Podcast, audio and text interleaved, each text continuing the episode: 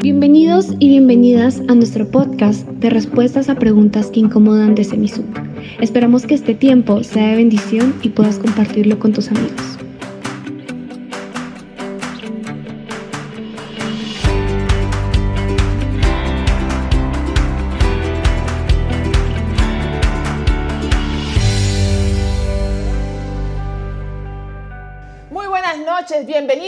Bienvenidas a nuestro programa Respuestas a Preguntas que Incomodan. Gracias por acompañarnos, gracias por las preguntas que ustedes envían semana tras semana. Queremos indicarles que se nos han acumulado muchísimas preguntas porque ustedes tienen muchísimas inquietudes.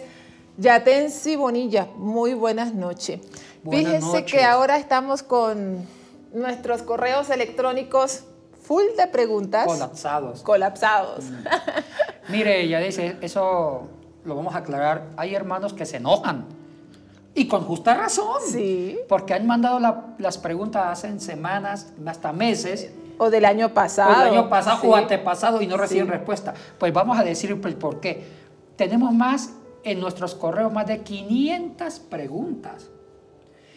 Y solamente logramos responder una pregunta por semana. Correcto. ¿Cuántas semanas tiene el año? Como 50. Con 50. Y a veces y hay semanas que hemos descansado. Póngale 50 preguntas que se responden en el año. Nos quedan las otras cuatro, esos 50 para los próximos años. Perdonen.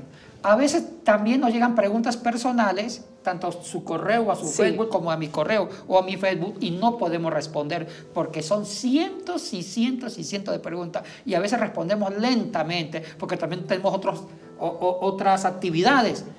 Les queremos pedir perdón. No es que desconocemos sus preguntas.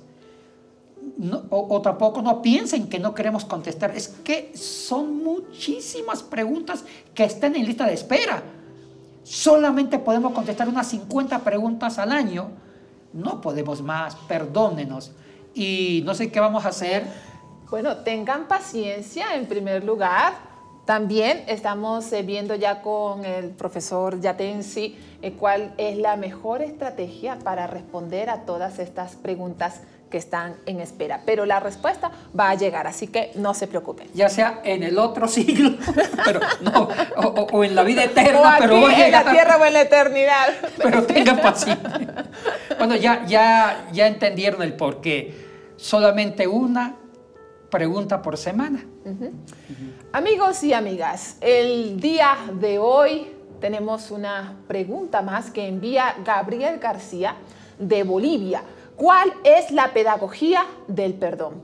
Creo que es un tema que nos abraza a todos y es una pregunta que nos incomoda y muchísimo, ya te Bonilla. Y también es la esencia de la cristología, es la esencia de la salvación y es el fundamento de la Semana Santa, Así que ya estamos cerca. Cerquita, cerquita. Hablando de Semana Santa, en los próximos eh, martes vamos a grabar tres programas exclusivos sobre la Semana Va a ser en vivo. En vivo. Es un pedido exclusivo del presidente de Semisud, el doctor Víctor Cruz, a quien enviamos un caluroso saludo. Amigos y amigas, comencemos entonces. ¿Qué les parece?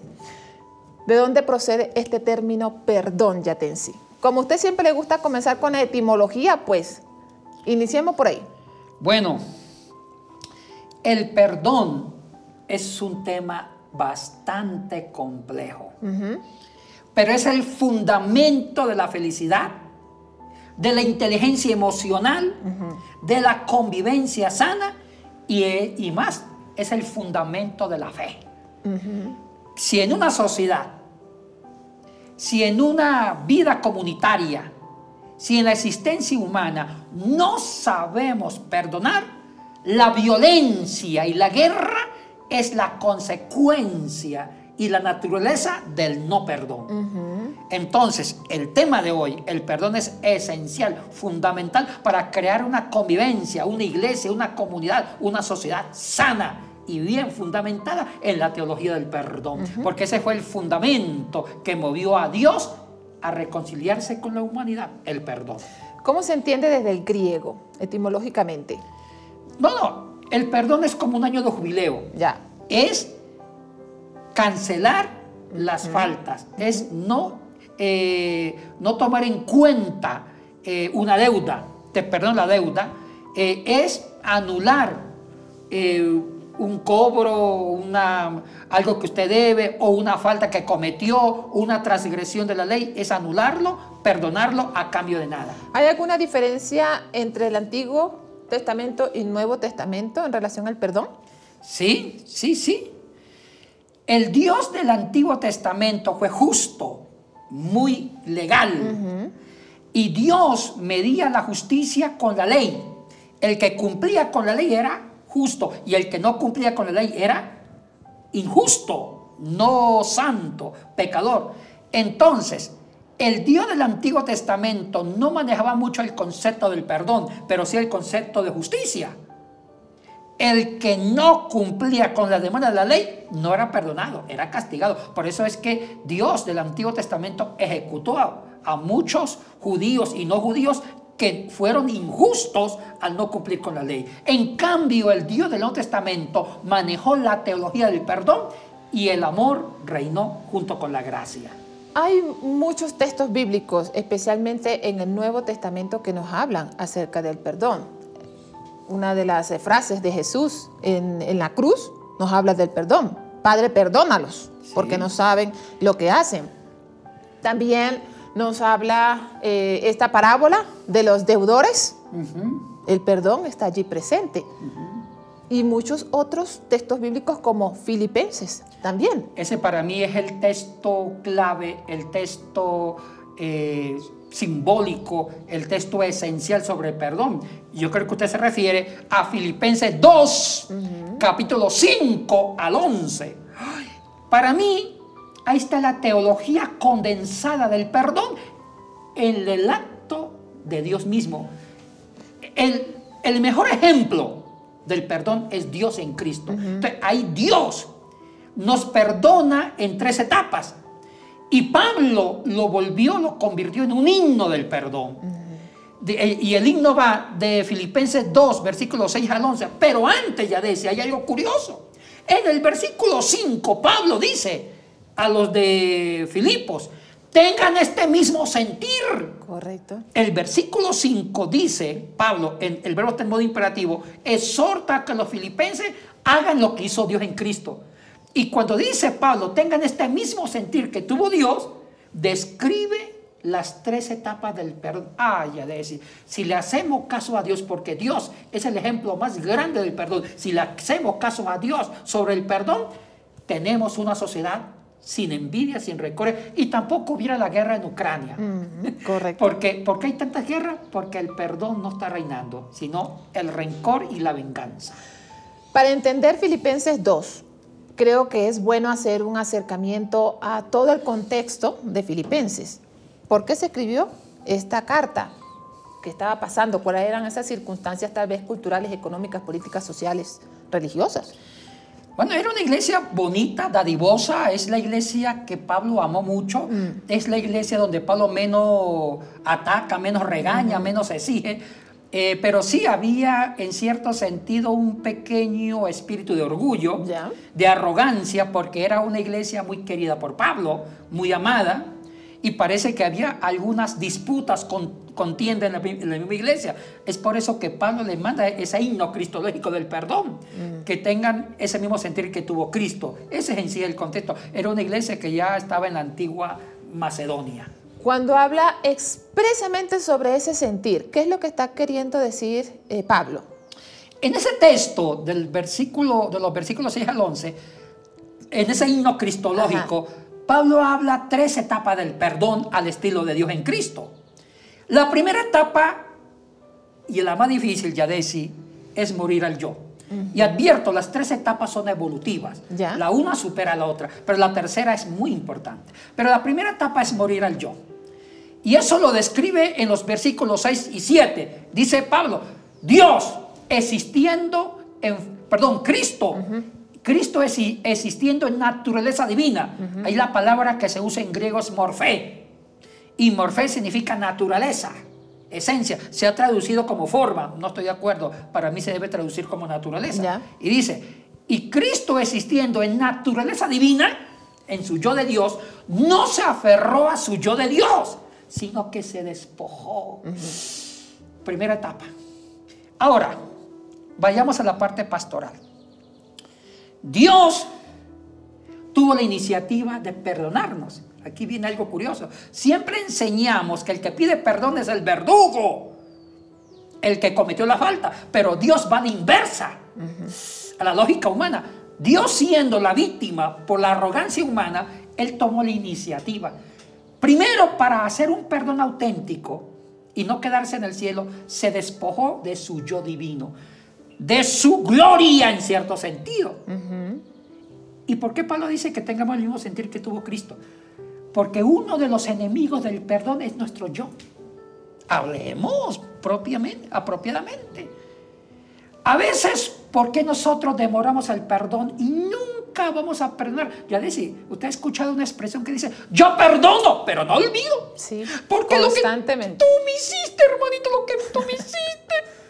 Acabaste con mi yo. Siempre dificultamos el perdón cuando convertimos nuestro yo, nuestra estructura, como en lo más sagrado y solemne. Y es por eso que demoramos el perdón, porque defendemos el yo. ¿Sabe cuándo empezamos a perdonar? Cuando me despojo de mi orgullo, ni mis estructuras, y a veces nosotros cuidamos nuestra personalidad, cuidamos nuestros valores, cuidamos nuestro yo, nuestra estructura, y el que ataque a nuestro yo es nuestro enemigo y nunca lo vamos a perdonar porque no lo olvidamos. Pero Dios hizo un nos dio un ejemplo. En Cristo Jesús se despojó de su yo divino para empezar el proceso del perdón, porque el perdón es un proceso ya de eso. Pero en él, en él había una intención, la intención del amor, la intención de darse a la humanidad. Pero en nuestro caso, ¿qué nos debería animar? A despojarnos de ese yo o de ese orgullo. para ser felices. Te lo digo de frente, ya dice, las personas que no perdonan jamás son felices. Eso es cierto. Porque tienen una espina que se llama odio, resentimiento, que eso no les hace desarrollarse como persona, no les da el crecimiento y son infelices. Las personas que no saben perdonar son amargadas. Muy bien. Vámonos entonces a la segunda etapa. La segunda etapa está en relación a la primera. La primera es morir al yo, al estilo de Cristo. Se despojó de su naturaleza divina, pero ¿para qué se despojó de su yo divino? Viene la segunda etapa, para encarnarse, para empatizar, para estar en los zapatos de la humanidad. No basta con que Cristo se despojó de su forma de Dios, sino que se encarnó. Ahí, ahí entran los versículos 8, 9. Tomó naturaleza, condición humana, se hizo todavía más se rebajó.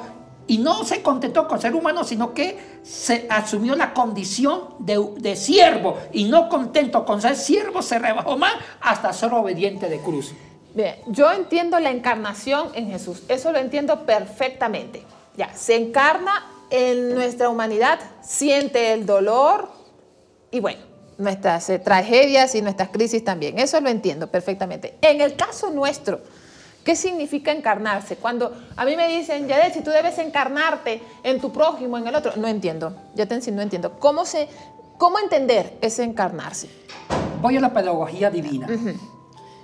Cristo quería entendernos, quería compadecerse de nosotros, quería perdonarnos genuinamente. Por eso tenía que meterse en la humanidad para pensar como piensa un humano, para sentir lo que siente un humano, para llorar como llora un humano, para morir como muere un humano. Si Él no se metía en nuestros zapatos, nunca entendería lo que es la encarnación y jamás podría perdonarnos. Es por eso que el Dios del Antiguo Testamento es justo, porque Él no conoce el humano, aunque creó el humano. Él puso reglas y el que no cumpliera con las reglas moría. Pero ahorita Dios da un salto. Yo amo a Dios porque fue humilde. Dio un salto y ese salto se llamó perdón. Quiso perdonarnos genuinamente. Y para perdonarnos se despoja de su naturaleza divina en Cristo Jesús. Se encarna. ¿Cómo se encarnó? Se volvió un humano. Tuvo las mismas limitaciones de un humano. Lloró como un humano. Y siendo hombre, entendió nuestra miseria humana. Siendo hombre, entendió nuestra debilidad. Siendo hombre, entendió nuestro flagelo. Y siendo hombre, sintió compasión y ahí empezó a gestarse el auténtico perdón de Dios en Cristo. Ahora lo voy a poner de otra forma, entre humanos. Supongamos que usted me agredió. Ya. Hizo algo que des- ofendió a mi yo, A su orgullo. a su orgullo, a mi yo, a mi estructura. Y yo intento perdonarla, pero desde mi yo, desde mi fortaleza. Eso no funciona, porque siempre me voy a acordar lo que usted me hizo. Sí. Pero ¿sabe qué voy a hacer al estilo de Dios? Trato de olvidarme de mi yo, pero la única forma de morir a mi yo es matando a mi yo. ¿Y cómo lo mato? Dejando a un lado yo. Y yo siempre digo, ¿por qué Yadesi me ofendió? Siempre voy a pensar en Yadesi. Yadesi hizo actos que las- me lastimó. Yadesi hizo cosas que me mató. Yadesi, siempre voy a decir Yadesi, Yadesi. Pero voy a la inversa. Voy a hacer una, yo siempre, uno, uno siempre hace una pregunta, ¿por qué Yadesi me lastimó? Ahora voy a hacer una pregunta de encarnación. ¿Por qué Yadesi me lastimó? ¿Qué fue lo que yo le hice a Yadesi? Escuchen la pregunta. ¿Qué fue lo que yo le hice a Yadesi para que Yadesi haga esto? Cuando yo hago esa pregunta a la inversa, ya dejo de preguntar, ¿por qué Yadesi me lastimó? Ahora es la inversa. ¿Qué fue lo que yo provoqué de Yadesi? Entonces, al hacer esa pregunta, trato de encontrar respuesta, de entender una actitud mía que inconscientemente o consciente provoqué que usted me atacara. Y Ahí de- empieza la encarnación. Y dejo de ser víctima. Y deja de ser víctima. Y yo también dejo de ser víctima. Yo dejo de ser víctima porque ahorita digo, ahorita de ser, en lugar de ser víctima, me pongo en victimario. ¿Qué fue lo que provoqué a Yadis? Y empiezo a meterme en su mundo. Cuando me meto en su mundo y trato de meterme en sus corazones, entender sus motivaciones, entender sus decisiones, entender por qué me lastimó, ya empiezo a tener empatía, a encarnarme en su miseria y ya el perdón se empieza gestar. a gestar, pero en una forma práctica y donde la voluntad es importante. Eso hizo Dios en Cristo. Cristo se mete en la humanidad para entender cómo piensa un humano. Y cuando Cristo se vuelve humano, tuvo de la humanidad compasión. Y cuando yo me meto en su mundo y me pregunto qué fue lo que yo provoqué a Yadesi para que ella me ataque, ya empiezo a tener compasión de ti. Ahora, dos preguntas aquí, ya te Bonilla. Una, usted mencionó una frase anteriormente y dijo, yo perdono, pero no olvido. Muchas personas dicen eso. Eso es parte, de la humanidad. El no olvidar. ¿Cómo es que yo dejo de olvidar? Hay cosas que no se pueden olvidar. Yo perdono, pero el recuerdo va a estar allí, aunque no duela posteriormente. Pero siempre vamos a recordar eso, ¿o no? Sí, el recuerdo, la memoria siempre va a estar presente. Sí, Pero una cosa es recordar con rencor, con resentimiento, y otra cosa es recordar con esperanza y disfrutando que ya hay un cambio en el perdón. ya. Son dos cosas diferentes. Sí, sí, correcto. Ahora, la segunda. El proceso del perdón no es de la noche a la mañana. Para mí es un proceso.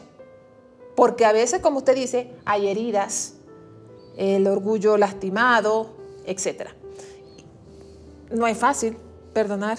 Es decir, yo te perdono y listo, y te sonrío. Y a partir de ahora todo como, como antes. ¿Qué cree usted al respecto? El perdón no se logra con un acto de declaración, que a veces hacemos eso en las iglesias. Yo te perdono, hermanito, nos abrazamos por una Ah. linda canción de perdón. No, el perdón hay que trabajarlo día tras día. Es toda una fuerza de voluntad, es toda una didáctica, es toda una terapia del perdón. El perdón hay que trabajarlo, construirlo cada día en las tres etapas. La primera es saber morir al yo, al estilo de, de Cristo. Segundo es muero a mi yo para meterme en el otro y ya no culpar al otro, sino ¿por qué el otro es culpa? ¿Por qué el otro se volvió culpable? ¿Yo qué hice? Cuando yo hago esa pregunta, ¿qué le hice a esa persona para que ella me agrede? Ahí estoy tratando de ser vulnerable con el otro. Y ahí empiezo a encontrar eh, respuesta. Y ahí descubro que yo tampoco soy inocente, porque también te hice algo. Sí. Lo que pasa es que a uno se le olvida lo que hace. Uno siempre recuerda lo que le hicieron. Ahí entra el, yo humano, el orgullo. Correcto. Pero hay una tercera etapa ya de Antes de ir a la tercera etapa, ya te Bonilla, ¿cuántas veces debo perdonar? Esa fue una pregunta que se le hicieron a Jesús, ¿sí o no? ¿Cuántas veces debo perdonar? ¿Y qué contestó Jesús? Ajá, sí, yo sé, más de 70 veces. Ajá, perfecto. El número pero, perfecto. Ajá, pero, pero hay personas que te hacen una vez algo, tú perdonas. Te hacen nuevamente lo mismo, tú perdonas. Te hacen nuevamente lo mismo, tú, tú perdonas. ¿Cuántas veces hay que perdonar a esa misma persona haciendo lo mismo? Mientras que la miseria y la existencia humana sea limitada, el perdón siempre será eterno. Para mí, ¿qué es el ser humano? Es la historia del perdón. Mientras que seamos finitos, tengamos un yo, mientras que seamos miserables, mientras que vivamos la limitación, siempre el dolor, las obras humanas ofenden a los demás y también nos autodestruimos. Siempre el perdón va a ser una constante. El perdón para mí es la luz, es la esperanza que fundamenta la existencia humana. En el momento que quitemos esa luz, que es el perdón, la existencia humana se vuelve insoportable. ¿Qué hace que la existencia humana se vuelva esperanzadora? Por el acto de perdón que nació en Dios, en Cristo Jesús. Es posible restaurar una relación, sea esta de amistad, de, de pareja, padres, hijos, qué sé yo. Es posible restaurar una relación 100% después de haber perdonado. Sí. Aunque se causó muchísimo daño. Sí. Ahí entra la tercera etapa. Listo. La tercera etapa del perdón es la más importante porque con la tercera etapa se crea la cultura del perdón, Ya. que ahí nace la paz. Oh, la paz se recrea en el perdón, porque si no hay perdón no hay paz. Entonces la paz se puede convertir en una mentira, en una diplomacia política. La tercera etapa es, va de acuerdo con las dos anteriores. Primero, morir al mi yo, cuando Cristo se despojó de su yo divino. Segundo, encarnarse en la miseria humana cuando Cristo tomó la condición de hombre y no contento con ser hombre se hizo esclavo y no contento con ser esclavo hasta fue obediente a la muerte. Pero esa encarnación tiene un propósito, ser un facilitador de procesos. Ya. Cristo se encarnó para dar esperanza y hacer crecer la humanidad. ¿En qué consiste eso? Es la parte más difícil. Es que Cristo no solamente murió a su yo y se encarnó, hizo algo por el verdugo humano. ¿Qué hizo? Murió por la humanidad, hizo milagros, predicó, lloró y dio esperanza para que la humanidad tuviera esperanza de vida eterna.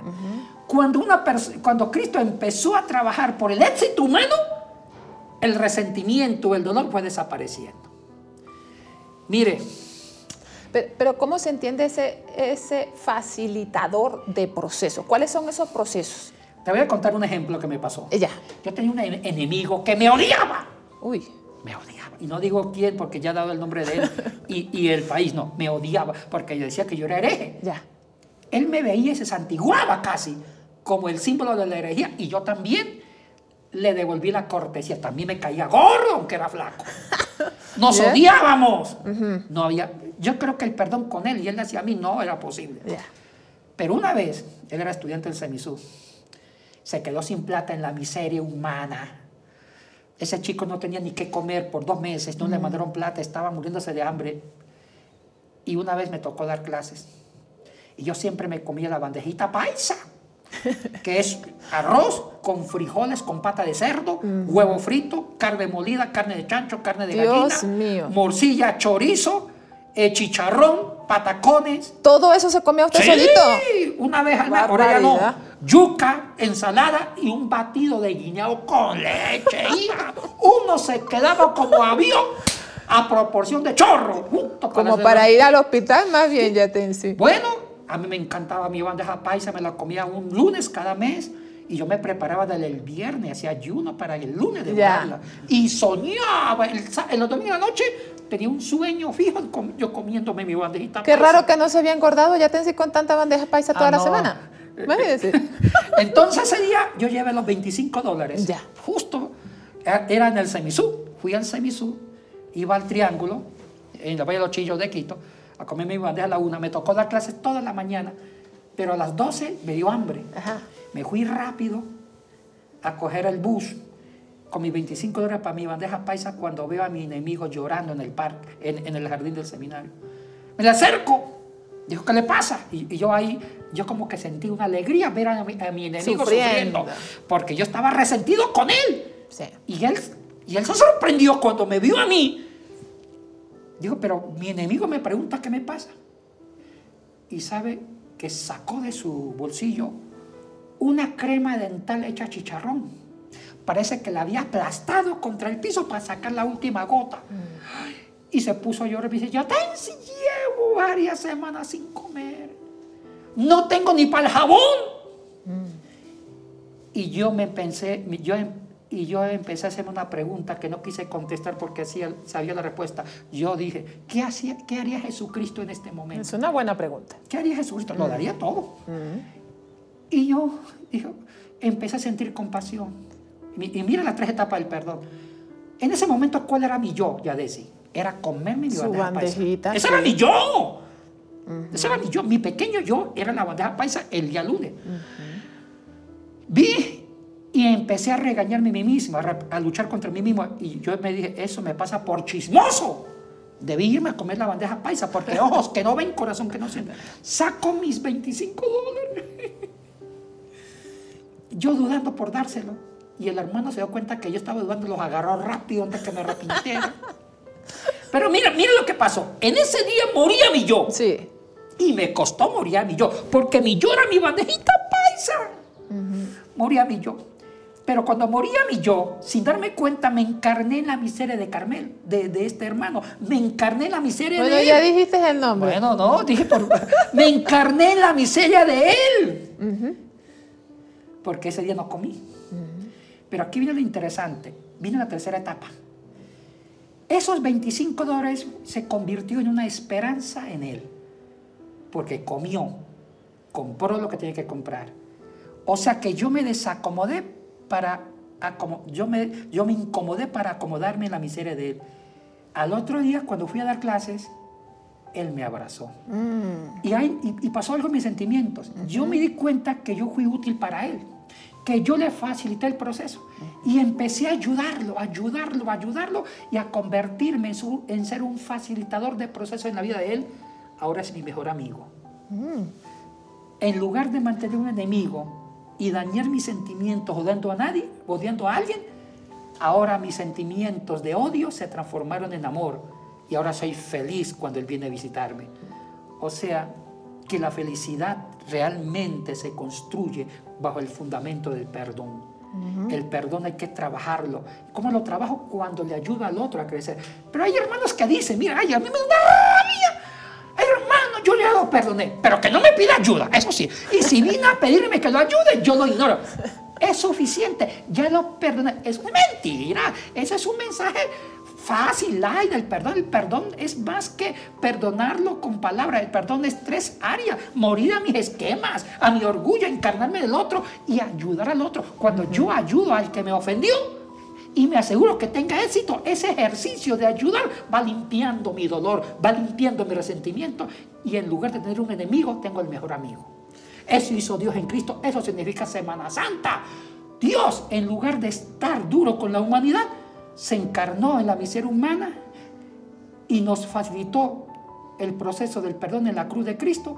Ahora el mejor amigo del hombre se llama Dios en Cristo y tiene nosotros Y ahí compasión. recordándole esa palabra o esa frase, ya te en sí, perdónalos porque no saben lo que hacen. Esa, esa, solamente esa frasecita nomás, perdónalos porque no saben lo que hacen. Ese es un ejemplo porque ya Cristo había invertido en la vida por la humanidad. Ya Cristo estuvo tres años dando la vida por la humanidad predicando.